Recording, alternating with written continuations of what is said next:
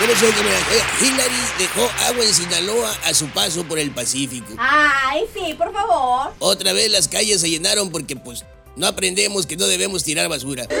Más bien, sí aprendemos, pero somos mejores para desaprender. Las lluvias fueron de arriba de 60 milímetros, dicen las autoridades. Para que usted me entienda más o menos, eso equivale a casi la mitad de la puerta de su carro. Por no hacer caso y tirar basura en la calle.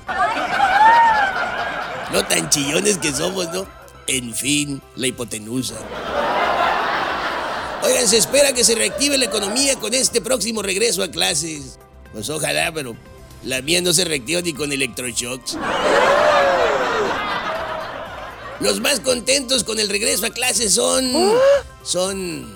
No, pues creo que nadie, ¿no? Nomás regresan a clases y ya.